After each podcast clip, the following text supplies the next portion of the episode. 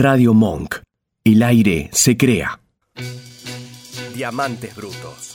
Un clásico de todas las épocas, irrefutable para la opinión pública.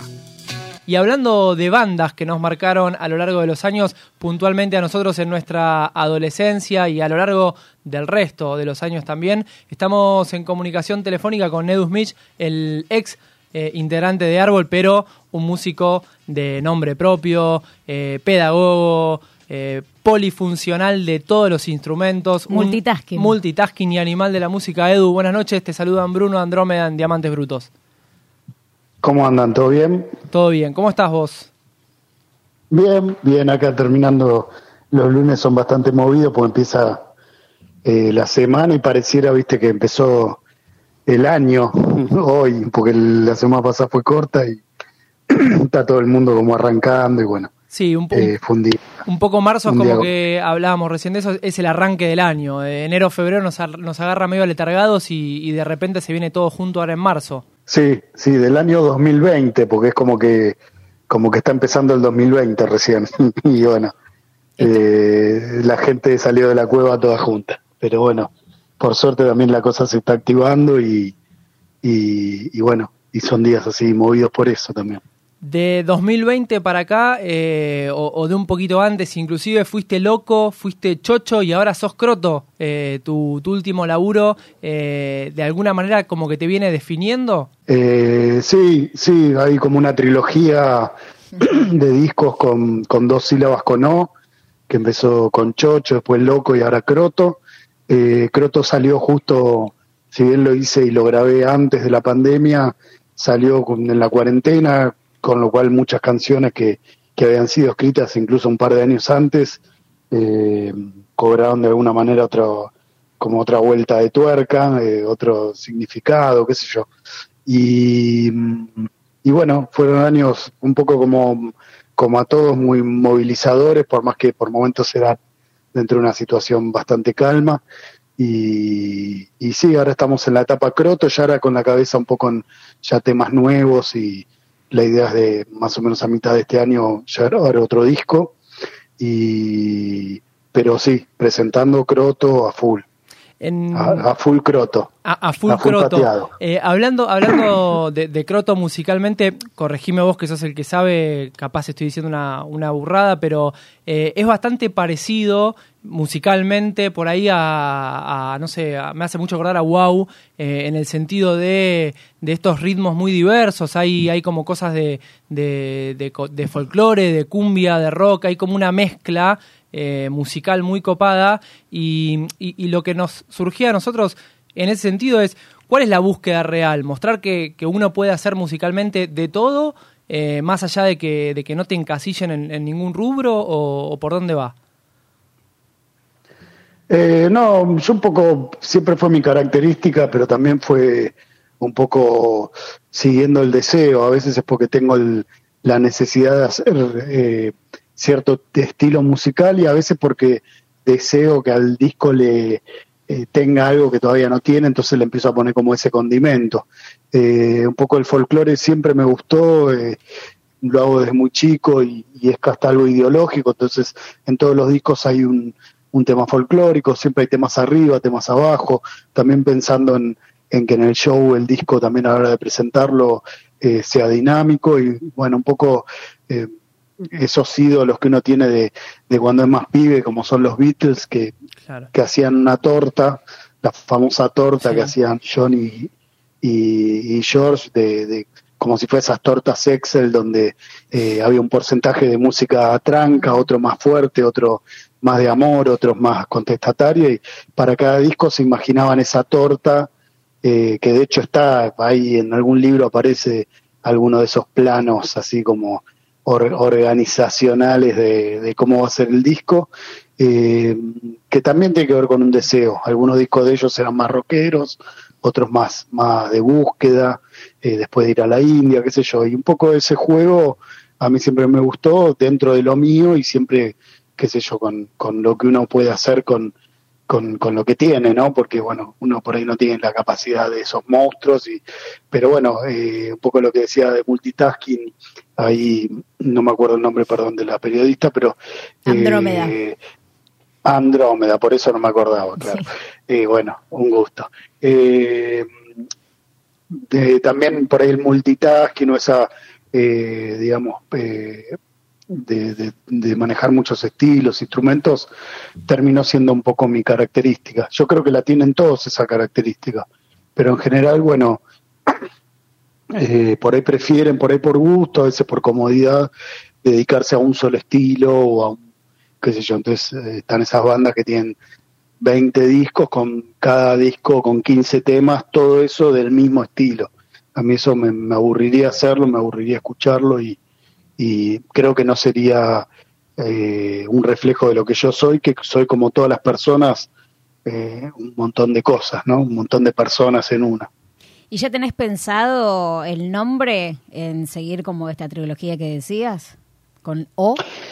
Y hay, sí, pero bueno, una que todos me dicen es que le ponga Choto, pero va a quedar medio eh, como... Es como la fácil.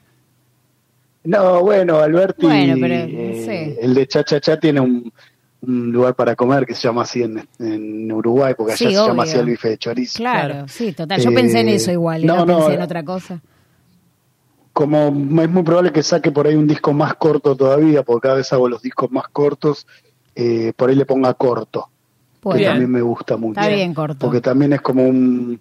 Sí, a veces se usa como una cosa peyorativa, como todas las las palabras que yo usé, viste, chocho, puede ser un viejo chocho que está medio, medio que se cae a los pedazos, loco también a veces se usa mal, se usa como ese es un loco de mierda, qué sé yo, y croto también, y para mí siempre fueron buenas palabras.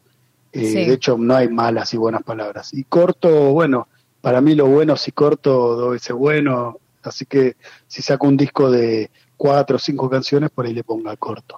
Pero no te lo tendría que haber dicho porque va a salir alguno a, a, sacar un disco con el mismo nombre y perdí, claro. No, pero esto ya está registrado, olvídate, no, ya no, no van a poder. Ya está registrado, si se dijo, si se dijo en Diamantes Brutos, nadie más va a poder eh, hacer uso de, de, eso, Edu, no te preocupes. Hablando de, de componer, de discos nuevos y, y demás, eh, en Cocina de Canciones, eh, la premisa de Cocina de Canciones, que es una iniciativa que lleva adelante Edu con, con otro grupo de personas eh, para, bueno, para trabajar precisamente en esto, ¿no? En la creación de, canciones, incluir a, a, los jóvenes y a los, mm. a los adolescentes en, en, esta, en esta rutina.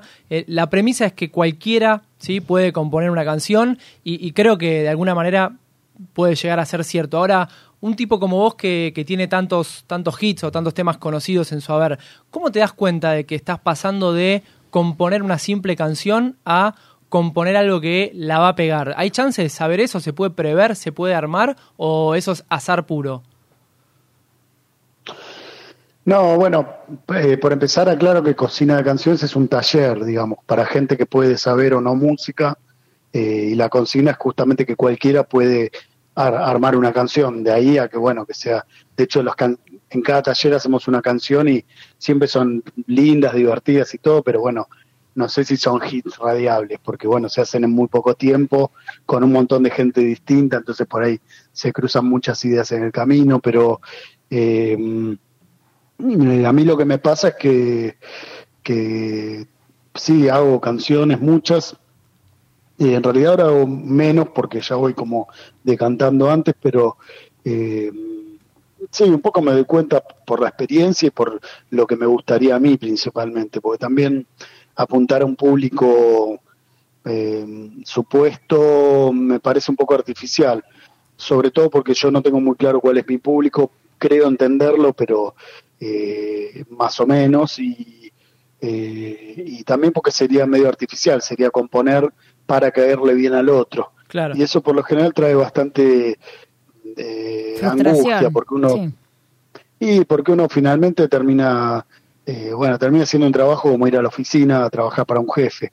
Al final lo haces para el otro una de las cosas que uno, claro, una de las cosas que yo por ahí puedo, puedo decir, bueno, por ahí a veces me agarro una pataleta, me quejo de esto, del otro, pero eh, el hecho de, haber sido siempre independiente y autogestivo, eh, con todos los dolores de cabeza que me trajo, bueno, también me dio esa libertad de, de manejarme para donde yo quiero, construir un poco el camino, que nadie me venga a decir lo que tengo que hacer, que es algo además que, que bueno, que no, con lo que no podría, no sé, me agarra un patatús. no, no estoy acostumbrado, no me gusta, salvo cuando hago algún trabajo a pedido que, que lo tomo como un, justamente un, un ejercicio de eso, hacer la música para una película, eh, sobre todo lo que es incidental, ¿no? Para televisión y eso, es como que estás a disposición de un director y a veces haces cosas porque le, eh, le vienen bien a la, a la, acción dramática y, y, musical y a veces haces cosas que están buenísimas y después en la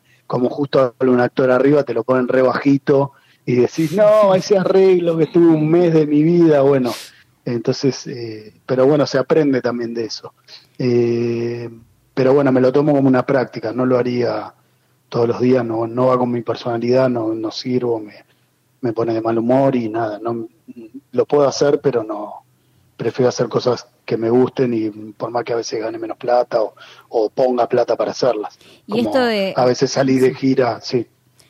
Eh, no, te decía de, de, los arreglos y esto de ir a la oficina que decías. Y ahora esto que está también está de moda de eh, cantar con, con alguien porque, no sé, te sirve el público más joven. ¿Estás de acuerdo con eso? ¿Te sentís cómodo si lo harías con alguien? ¿Quién sería?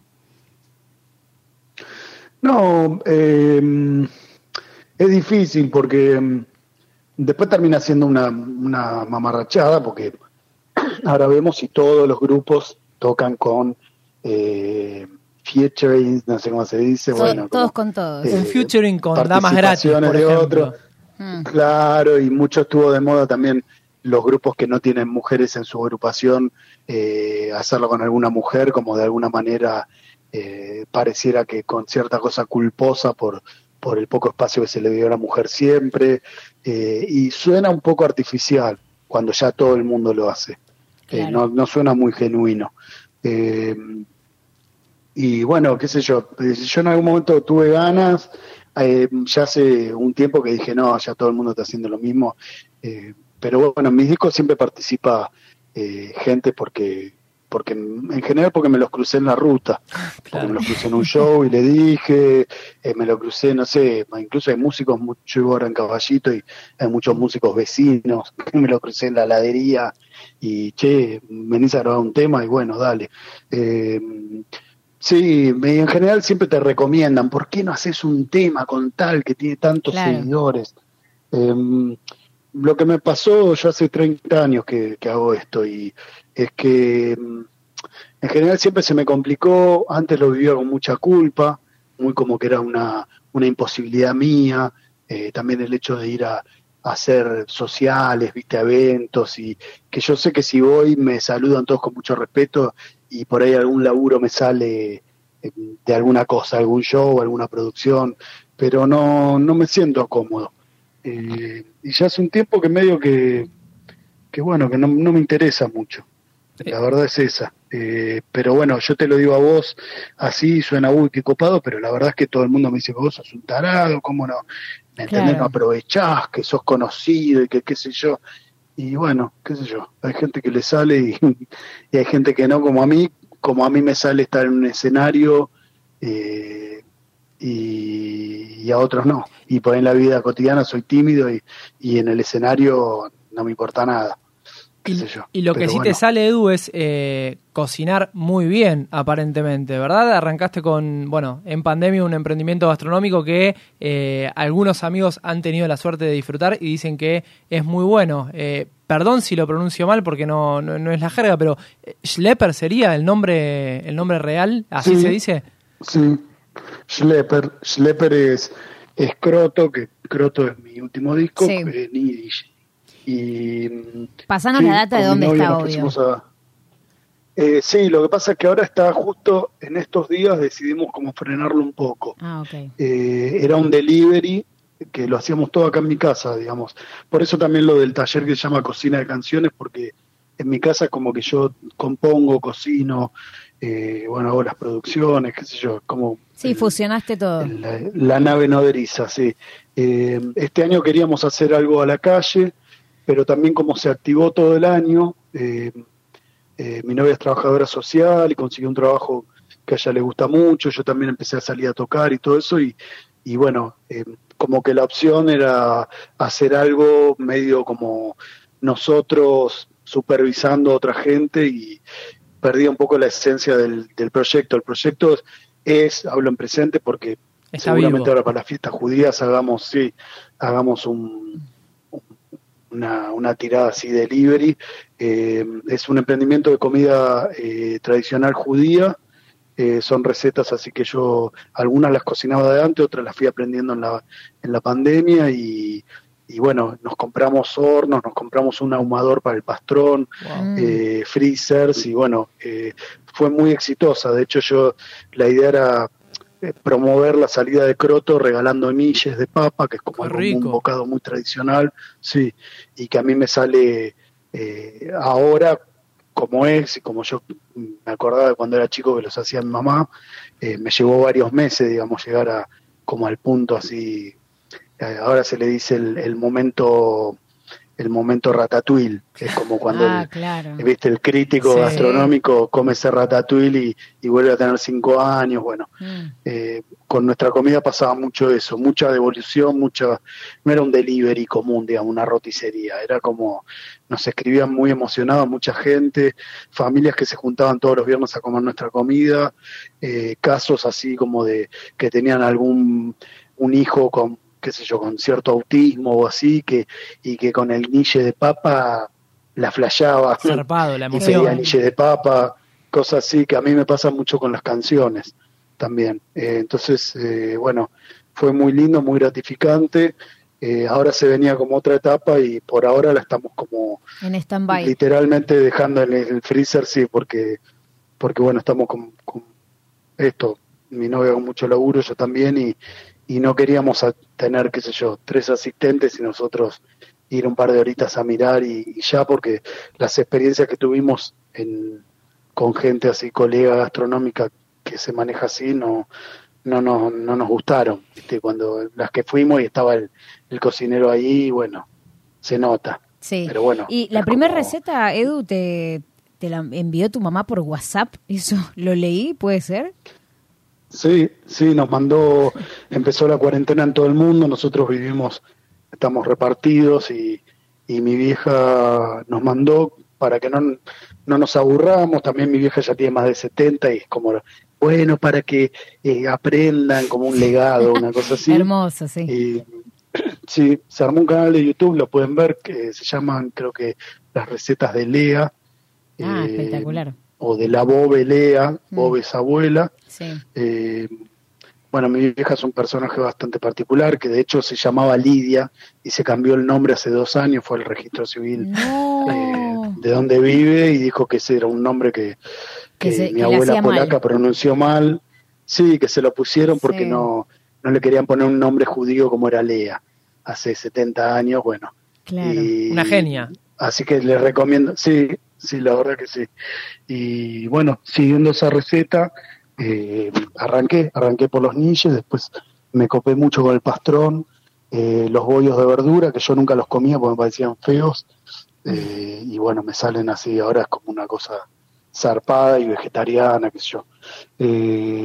sí, como que tengo ahí un, un, nivel grosso y con mi novia también, que ella no había sido nunca gastronómica ni nada, y terminó cocinando algunas especialidad de la Leicas, que es una torta de miel muy tradicional, eh, la hacía ella y, eh, y bueno, teníamos clientes también Wainwrights, Dario Zeta, todos como los que son así de la cole, sí, por ahí no, no tan practicantes, pero pero bueno, y muy muy copado como experiencia.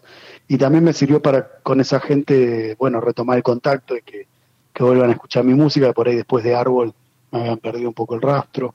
Fue una experiencia súper linda y, yo sé que va a continuar de alguna manera, pero bueno, creo que de acá a mitad de año vamos a estar como, como acomodándonos en esta nueva como situación medio endémica en vez de pandémica y cuando tengamos un poco más los pies en la tierra vamos a retomarlos, yo supongo con un lugar en la calle. Genial. Con, ese nivel, Edu, ¿estás como para un Masterchef Celebrities 2023? Eh, ¿cómo, ¿Cómo te llevarías si te convocan una movida así de exposición y, bueno, cocina, obviamente? ¿Cómo, ¿Cómo te ves?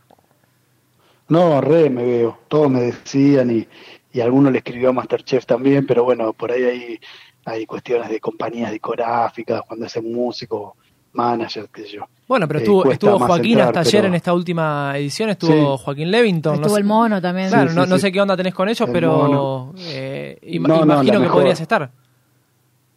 Sí, sí, porque además yo estudié gastronomía hace como 10 años eh, en el IAC, que es como un instituto así más grosso.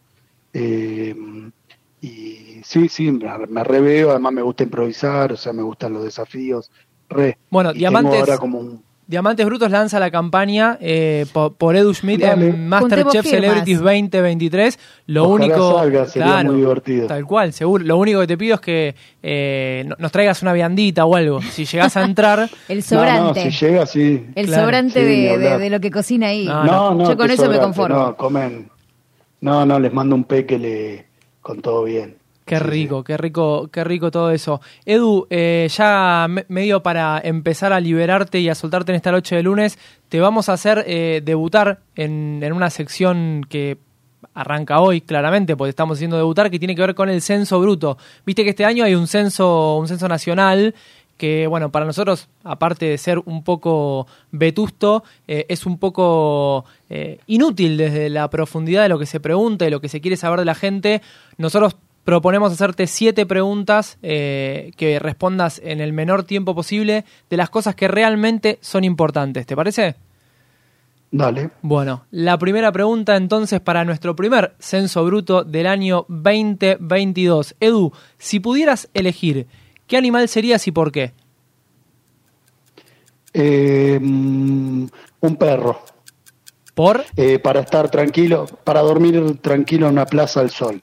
Hermoso. Bien, perfecto. Edu, ¿un vicio que te gustaría dejar? La comida, La comida. como vicio, ¿no? Hmm. Ok, Que deje de ser un vicio. perfecto. Sí, es, es un vicio hermoso, pero vicio al fin. Eh, Edu, ¿película de 120 minutos o serie de 8 capítulos? Eh, ninguna. Ninguna.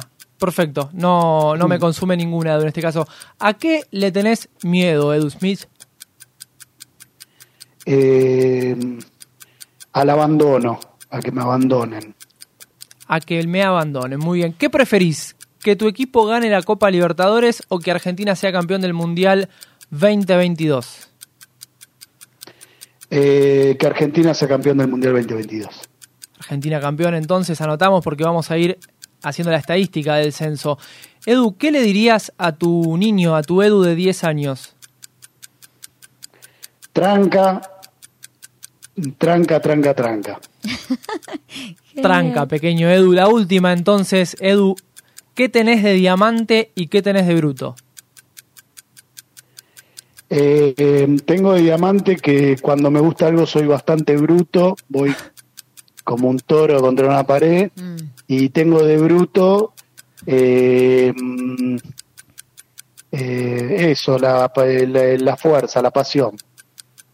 Perfecto, excelente. Las siete preguntas del censo bruto contestadas por nuestro primer entrevistado haciendo el censo 2022. Para despedirnos, Edu, ahora sí, eh, nosotros como vos somos oriundos del barrio de Aedo, eh, recordamos con, mucha alegría y con, mucho amor en nuestro corazón las épocas del Mocambo y de, bueno, de, de los inicios de, de Árbol. Y mm, eh, solo para contarte, esto es a, título puramente personal, en casa tenemos los discos de Árboles y yo tengo una nena de cuatro años que empezó a tener contacto con la música hace no mucho y dentro de las cosas que empezó a agarrar están los discos de Árboles. Llamó mucho la atención la eh, tapa de Chapuzongs y, y dijo, ¿qué es esto? ¿Es un disco? Bueno, lo empezamos a poner porque hay una nena aparte. Claro, exactamente. Y lo pone ella sola y demás. Y, y flashea con, bueno, con de arriba de abajo, con, con todos los temas, pero principalmente con ese que es eh, el primer eh, tema de, de, de, ese, de ese disco de árbol. Eh, ¿Me puedo tomar el atrevimiento de pedirte a modo ya como, es casi como un favor esto, es medio una locura, pero si, si me haces dos segundos, tres segundos, cinco segundos para ver a de, de esa canción a capela? Sí, espero llegar a acordarme cinco segundos, lo que me acuerde. Dale. Nunca más la canté, pero ahí te la canto. De arriba, de abajo, del otro lado, de adentro, de afuera, por todos lados. Es blanco, no es negro, na, na, con odio, con, odio, con, pena, se fue llorando y así sigue andando y así sí, sigue andando. Excelente. Espectacular, Edu. Muchísimas, muchísimas gracias. Y habrá sonado en el cemento de Aedo, que era, que era el Mocambo eh, allá a finales de los 90, principios de los 2000. Un placer haber hablado con vos y bueno, muchísima suerte para lo que se viene. Y por favor, eh, contanos si hay algún show, si hay algo próximamente donde podamos ir a verte con Croto. Eh, sí, toco ahora el 26 de marzo en Mercedes, en Húmeda Bar por ahí les queda lejos, pero si son de ahí del oeste no están lejos. En mayo tocó el 5, creo que es, o el 15, no me acuerdo el nombre del lugar, pero en, La Plata. Eh, estamos estrenando el video de Ya Fue, que los invito a verlo, y sobre todo que escuchen el disco Croto porque va a ser una gran compañía. A mí, antes yo no escuchaba mis discos y Croto lo escucho vuelta y vuelta y vuelta y vuelta y vuelta. Es un gran disco y sobre todo eso, es un disco eh, compañero con todas las, acepciones del término. Con lo importante que es exactamente eh, las acepciones del término, compañero Edu, muchísimas gracias por Edu Schmidt en Marte, Masterchef 2023 eh, y, bueno, ojalá nos veamos pronto en algún show y compartiendo algunos niches de, de, papa. Un abrazo grande y gracias por estar con nosotros. Si no nos vemos, te mando te mando un saludo de la tele en Masterchef. Por favor, sí, y manda, y unos niños a la radio entonces. Un abrazo grande. pasaba, pasaba nuestro, nuestro amigo Edu Schmidt, en este caso por Diamantes Brutos. Somos Diamantes Brutos en Radio Monk. Se va la primera parte del programa. La verdad, eh, a mí me dio un poco de hambre, pero me dio un enorme placer la nota que hicimos.